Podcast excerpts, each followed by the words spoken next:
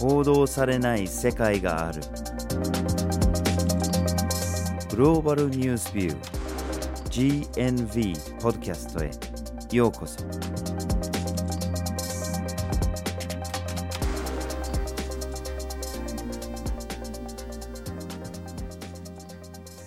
バジル・ホッキンスです大野みなみです。今回初登場ですねはい、よろしくお願いします。よろしくお願いします。はい。今回のポッドキャストのテーマは、電子廃棄物の問題です。はい。電子廃棄物というのは名前の通り、電子機器がゴミになったものを指します。具体的には、冷蔵庫やエアコンといった家電製品、パソコンやスマートフォンといったデジタルデバイス、そして電池を使ったおもちゃなど、様々なものを含みます。うん。こうした電子廃棄物は世界中で1年間に5000万トン以上排出されていると言われています。今一つ想像つかないような数字ですけれども、とにかく莫大なものだっていうのがわかりますよね。はい。まあ、なんでこれだけの廃棄物が出るのが問題かっていうと、まあ、まずその有害物質がたくさん含まれていましてそれがまあ流出されるという、まあ、環境問題っていうのもありますしであとまあ純粋にこの電子機器の中に含まれている鉱物資源だとか他にまあ再利用できそうなものがいっぱいありますしでやっぱり地球にある鉱物資源とか他の資源に限りがあるので、まあ、もったいないというかだんだんこう使えるものがなくなってくるんじゃないかとそういった問題がありますね。でもちろん不要になったものの、まあ、再利用ができたりあるいはリサイクルできたりあるいはじゃあ処分するのであれば有害物質を安全に取り出すとかそういうような処理がされていればいいんですけれどもなかなかそれができてないんですね。それができてないものがあんまりにも多すぎるというのが問題です。はい。でそこで今回のポッドキャストでは、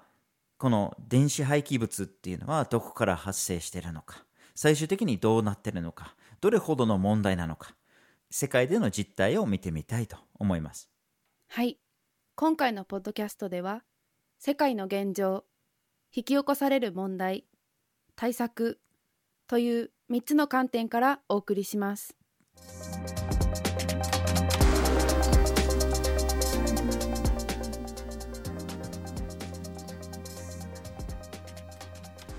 ではまず、世界の現状について話をしましょはい。先ほども触れたように、世界では1年間に5000万トン以上の電子廃棄物が排出されています。そして、この量は年々増加しているというふうに言われていて、毎年250万トンずつ増えていると言われています。先ほどの量は2019年のデータになるので、現在はもっと多くの廃棄物が出ていると考えることができます。そしてこの計算でいくと2030年には廃棄量が2010年の倍になる。つまりたった20年間で電子廃棄物の量が倍増するという計算になります。う。うん。なんでそんなに増えるのかっていうところですよね。はい。でまずこれ多分理由は大きく2つに分けることができると思います。その1つ目が消費量が増えてるっていうことですね。で、それが消費する人が増えてるっていうことにもつながるんです。つまり世界での人口が増えているので、その分使用される電子機器が増えるというのが1つですね。でも同時に所得の増加も指摘されています。つまり中流階級電子機器を買うほどの金銭的な余裕があるっていう人たちが増えていると。地球の人口の割合とかじゃなくて純粋な人数の話で考えればそれは増えますよね。また技術の進歩とか工業化とかが進んでて、まあ、大量生産とかっていうプロセスがよりしやすくなってきていて電子機器自体の価格が安くなってくると。そうするともちろんさらに買う人が増えます。最後に都市化っていうのもつながっているというふうにされています。つまり農村部に住んでた人たちが都市に移住して都市の人口が増えてそういう環境に住んでる人が増えてるという状況ですね。でそれは何を意味するかっていうと電気へのアクセスが増えていると。特に低所得国だと農村部にいるとなかなか電気が届いてないっていうところがたくさんあるんだけれどもみんなが都市に集まれば電気が回っているので電子機器が使いやすくなっていると。こういうような理由で消費する人消費する量が増えているというふうにされています。はい。2つ目の理由としては利用から廃棄までのスパンが短くなったということが挙げられます、うん。これは利用者側と製造者側それぞれの理由がありますがまず利用する側について考えると経済的技術的心理的3つの理由が考えられます。うん。経済的理由に関してはそもそもの修理代金が高いだったり修理するよりも新しいものを買った方が安いというケースがあります。このような場合には古いものを使い続けるよりも新しいものを買うという選択をする人が多くなると考えることができます。うん。次に技術的な側面から考えると製品を製造する側の技術的な進歩が早いので次々に新しいものが開発されて既存の製品が新しいものに対応しなくなっていくということが挙げられます。この場合には例えば OS オペレーティングシステムのようにサポートが終わってしまって使えなくなるという例が挙げられます。うん。最後に心理的理由について考えると2つ目の理由とつながっていて次々に新しい製品が開発されるのでより良いものが欲しい新しいものが欲しいという純粋な物欲から新しいものに買い替えるということが考えられます。そして反対に製造する側について考えると利用から廃棄までのスパンが短くなるということは製造する側にとっては利益につながるわけですね。うんなのでこれまで挙げたような利用者側にとって早く買い替えをするというような経済的技術的心理的理由を製造する側が計画的に促すということも考えられます。うん具体的には製造した製品の部品パーツの保有期間を短くしたり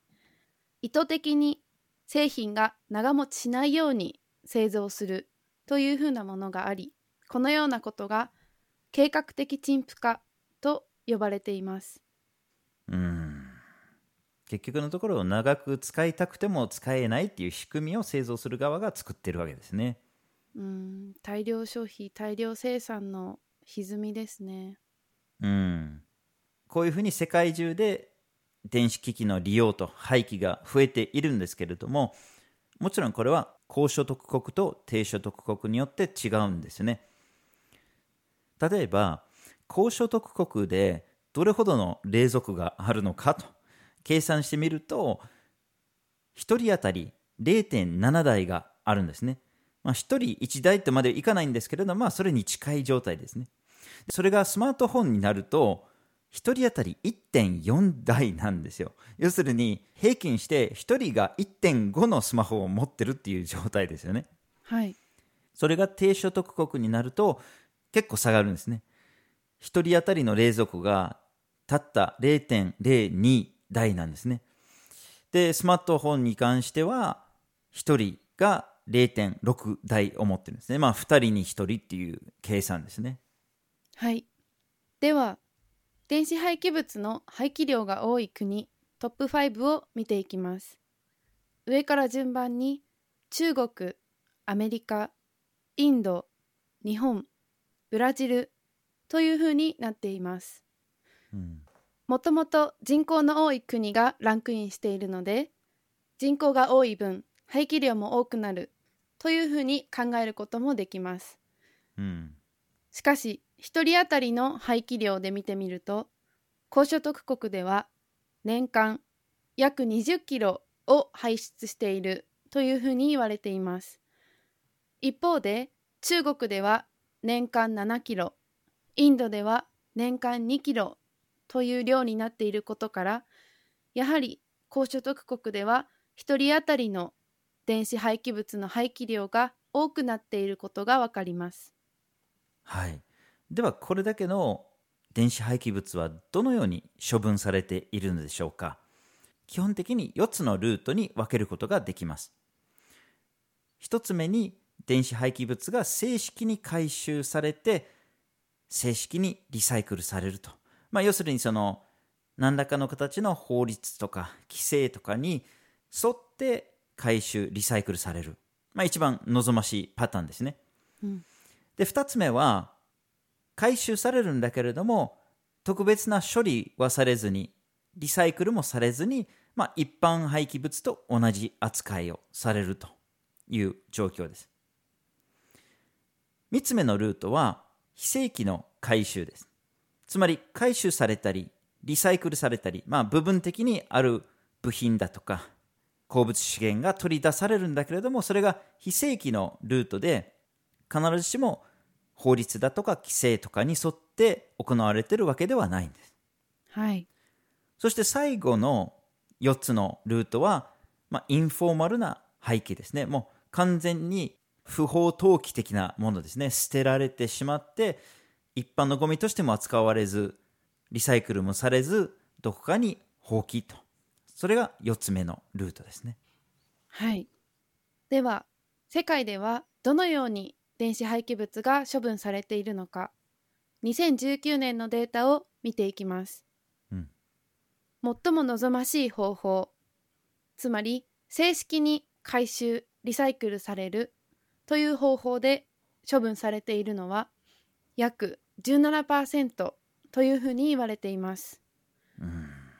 そして残りの83%はそもそも記録がありませんこの年には5000万トン以上の廃棄物が出ているので約8割およそ4000万トン以上が望ましくない方法で処理されるまたは処理されずに放置されているということになります。今見た数字は世界全体に関する数字でしたがここでも高所得国と低所得国で差があります。高所得国例えばイギリスフランスドイツ日本といった国においては廃棄物のうち約20%が望ましい方法で処理されているというふうに言われています。それでもかなり少ないですね。はい。また中国やアメリカにおいては16%そして低所得国になるともっと少ない量しか望ましい方法で処理されていません。うん。まあ、国別で見るのもできるんですけれどもそれだけじゃ収まらないっていう事情もありますよね。うん、つまりその正式でないルートで廃棄される場合は、まあ、国内で捨てられる国内でまあ埋め立てされるとかっていろんなパターンあるんですけれども電子廃棄物が輸出されるパターンっていうのもあるんです。使えないパソコンとか使えないスマホとか使えない冷蔵庫がわざわざコンテナに詰められて船に乗せられて国外に輸出されるというパターンですそしてどこに輸出されるかっていうと主に法制度が十分に整っていない低所得国の場合が多いんです、まあ、つまりいろんな規制とかがないところどんな方法でもいいから捨てられるとかそれが案外国内でちゃんと処分するよりは安く済むということで多くの企業とかが選んでたりしてるようです。はいそして実はこのような国外への輸出というのは違法な場合が多いというふうに言われています。うん、というのも廃棄物に関する国際的な条約バーゼル条約という条約があって、うん、この条約では相手国の承諾を得ることなく有害物質を輸出することを禁止しています。うん、なので先ほど触れたような電子廃棄物の輸出は相手国の承諾がなければ違法とみなされることが多いです。うん、しかしさまざまな方法でこの条約をかいくぐって輸出が行われています。例えば送る側がもう修理できない利用できないと分かっているのに中古品として輸出したり有害物質が含まれていると分かっているのにそういったものが含まれていないスクラップとして輸出したりというふうな方法です。うんそういうふうにして大量の電子廃棄物が捨てられたり輸出されたりしてるんですね。はい。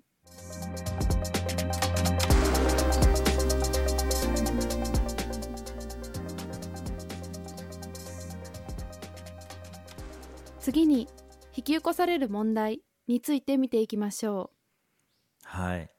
まあ、これまでの話にもあったように適切でない処分の仕方をされている電子廃棄物が非常に多いということが分かりました。まあ、少なくとも4000万トン以上もの電子廃棄物が毎年不適切な方法で捨てられていると。で、これによってどんな問題が引き起こされるのか。おそらく3つに分類することができると思います。1つ目は金属資源の限界に関するものです。2つ目は環境への影響。そして3つ目が環境の影響ともつながるんですけれども人体への被害と。この3つの問題についてちょっと見ていきたいと思います。はい。まず1つ目に金属資源に関する問題です。金属資源というのは限られた資源なので使い捨てにしてしまうともったいないですしそもそもこれから金属を使いたい時に供給不足が起こることが考えられます、うん、そしてすでにいくつかの金属に関しては限界が近いというふうに言われていてすでに採掘した金属の量よりも現在まだ採掘されずに残っているものの方が少なくなっているというものもあります。またその地下に残っているものに関しても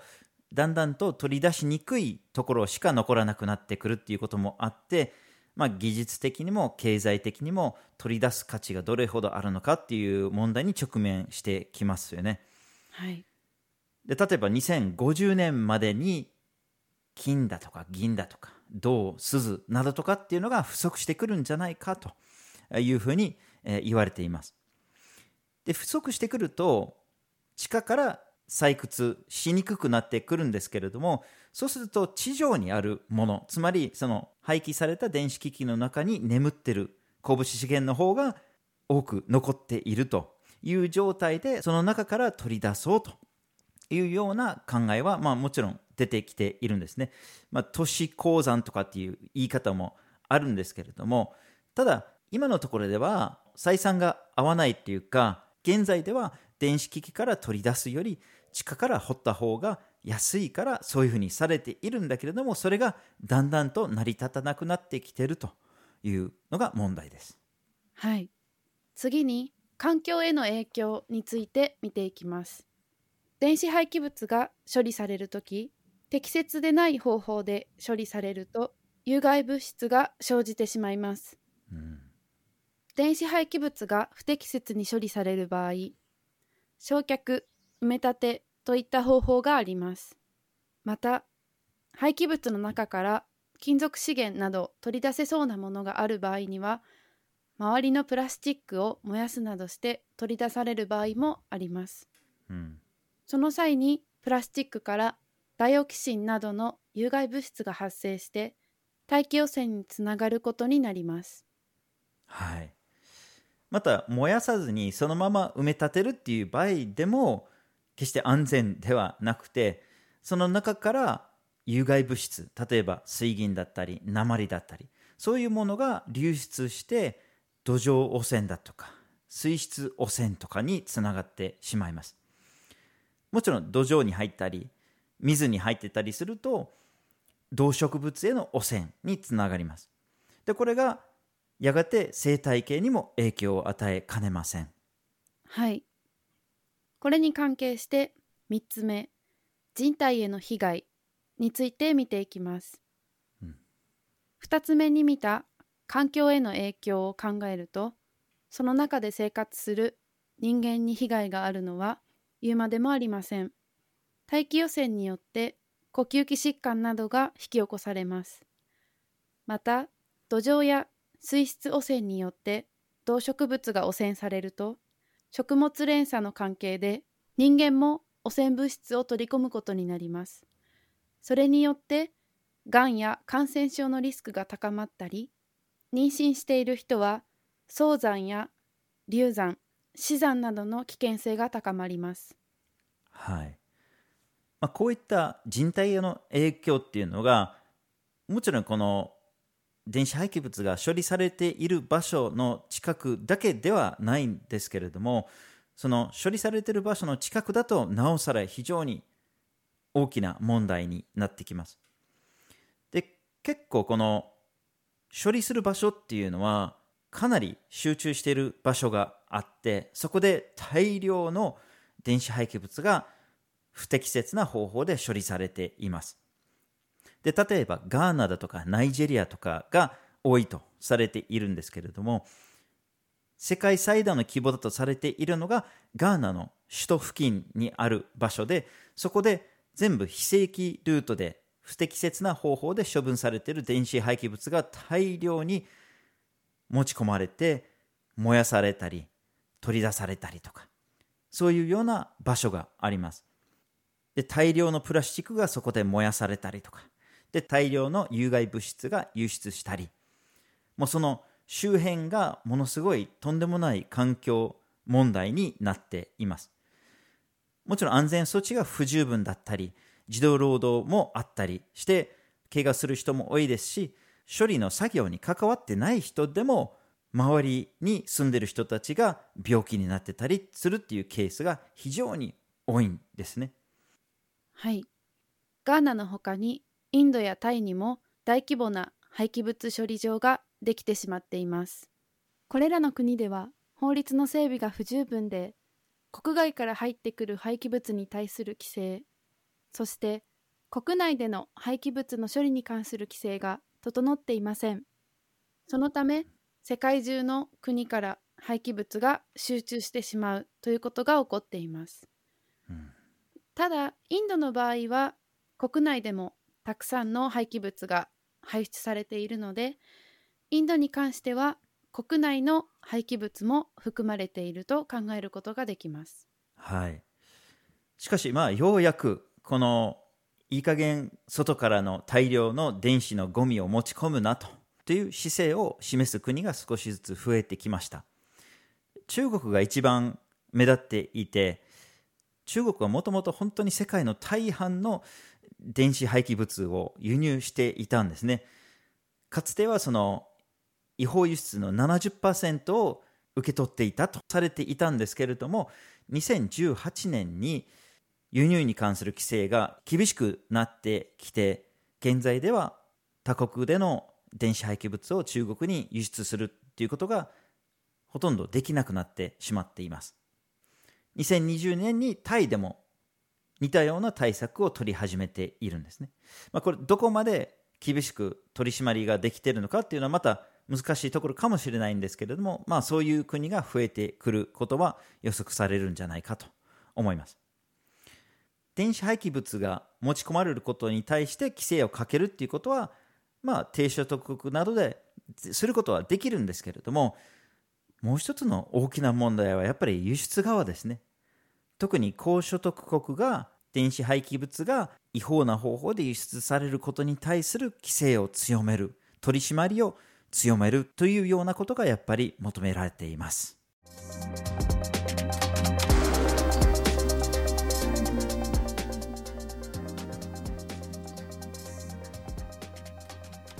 では最後に対策について見ていきますはいまあ、これまでさまざまな問題を見てきたんですけれども、まあ、おそらく予想の通りこれ問題があんまりでも大きすぎて対策を取るのが難しいっていうところはありますよね。うんだけどとりあえず2つに分けてちょっと考えましょう。一つは制度的なもの、つまりまあ法律とか規制とかそういう側面ですね。で、2つ目は技術的な側面。まあ、つまりその回収、リサイクルがしやすくなるような方法だったりとか、まあまあ様々なものを紹介していきたいと思います。はい。まずはじめに制度的側面から見ていきます。廃棄物というと利用者が捨てるため利用者の責任が大きいように聞こえますが利用者だけでなく製品を生産した人会社にも責任がありますその生産者に対して規制を強める事例があります。例えば EU では2003年に生産者が処分までの責任を負うことを定めた指令が出されました。そして2019年には修理する権利という概念を含む法律が制定されました。うん。ここでいう修理する権利とは冷蔵庫や洗濯機といった本来は修理が可能であるはずの製品が製造者がパーツの保有をやめたことが原因で修理できなくなることを防ぐものです。この法律では製造者がパーツを保有する最低の期間を定め一つの製品を長く利用することができるようにしています。うん。また処分する側で少しずつの進歩もあります。例えば電子廃棄物が輸出されてしまう低所得国では処理に関するガイドラインを定めるものが採択されたりあるいは安全に適切にリサイクルしたり修理したりするための施設が増築されたりしているっていうような動きが見られています。で、まあ、もちろん肝心なガーナだとかナイジェリアとかそういうところでもあるんですけれどもやっぱり目立っているのがこれらの国ではなくてアフリカのルワンダだったりあるいはインドだったりこういうような国でこういうような改善が早いというふうにされていますもちろん不十分ではあるんだけれどもまあ少しずつ処分側でも動きが見られていますはい。こうした処理する側の規制というのが進んでいますが、一方で廃棄物を輸出している側の規制があまり進んでいません。うん例えば、先ほど触れたような廃棄物の輸出入に関するバーゼル条約ですが、アメリカはこの条約を批准していません。うんまた、バーゼル条約を批准している国においても、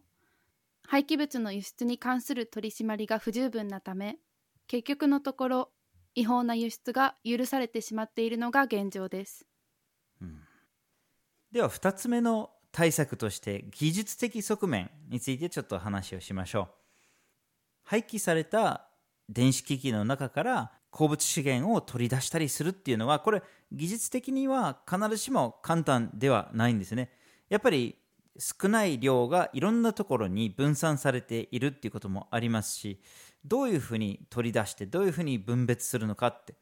これ結構時間もかかりますしお金もかかって、まあ、でそれもあってこれまであんまりされてこなかったっていうのが一つのポイントですね。なのでこの壁を技術で乗り越えられないかっていうことでいろいろと進められています。で例えば一つの電子機器を細かく刻んでその中から自動的に鉱物資源が取り出されるっていうような機械が開発されたりあるいは微生物で金属を抽出する技法だとかいろんなものが今探られているようですね。でそれによって回収するコストが下がってより多くの電子機器から鉱物資源が回収されることにつながるんじゃないかというふうにされていますはい。ここまで電子廃棄物をよりよく処理するための対策について触れてきましたが、やはりそもそも電子廃棄物の量を減らしていかなければいけません。うんそのためには一つの製品をより長く使用することが必要になります。それを実現するためにより修理の簡単な商品が生まれています。うん例えば、フェアフォンというスマートフォンがあります。この商品はドライバー1本さえあれば、自分で分解して故障した部分だけを取り替えることが可能です。これは修理をしやすくし、一つの商品を長持ちさせるための製造者による工夫ということができます。うんなるべく修理がしにくいように、そして買い替えを促すような iPhone のようなスマートフォンとは対照的です。はいまあ、このように制度的な対策や技術的な対策って様々あるんですけれども一歩引いてちょっとグローバルレベルで考えてこの廃棄物の一つの大きな産業が存在していますよね例えばガーナでの電子廃棄物の受け入れっていうのはこれ莫大なもので一つの大きな産業になってるので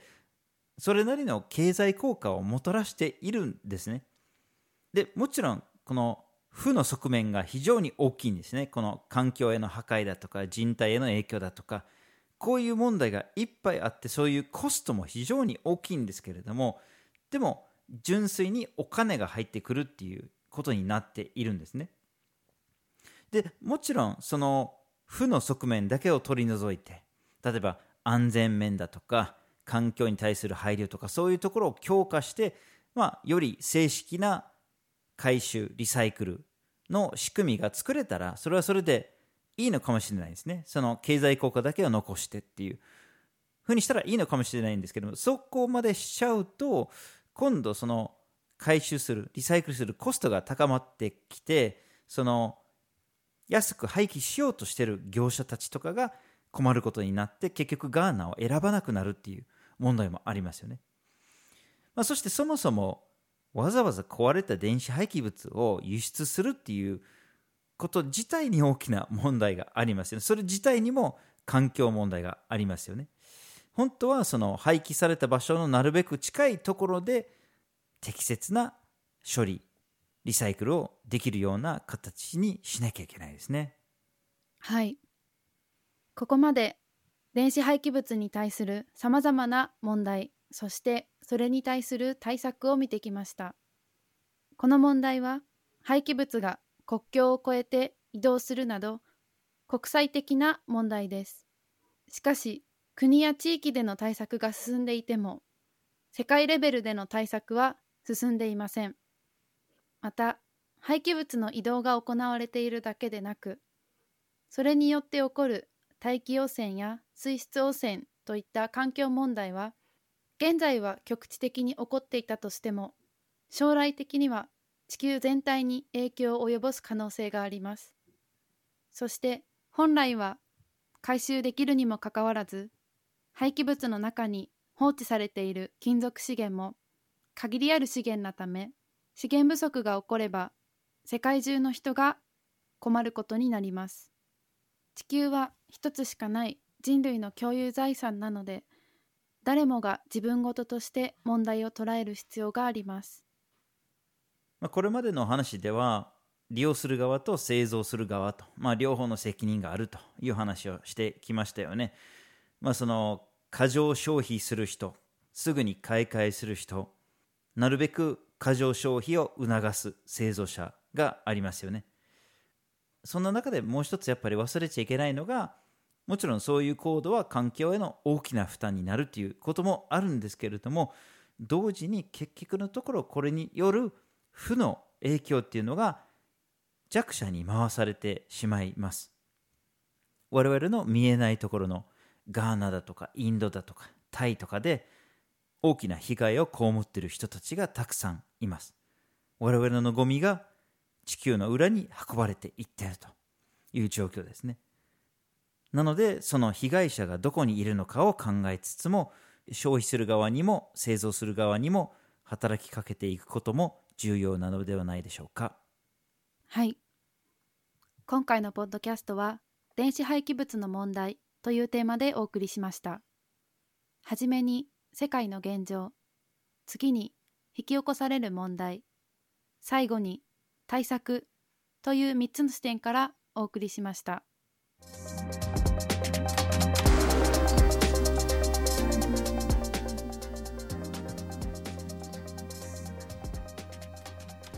GNV は毎週木曜日19時に新しい記事をアップしています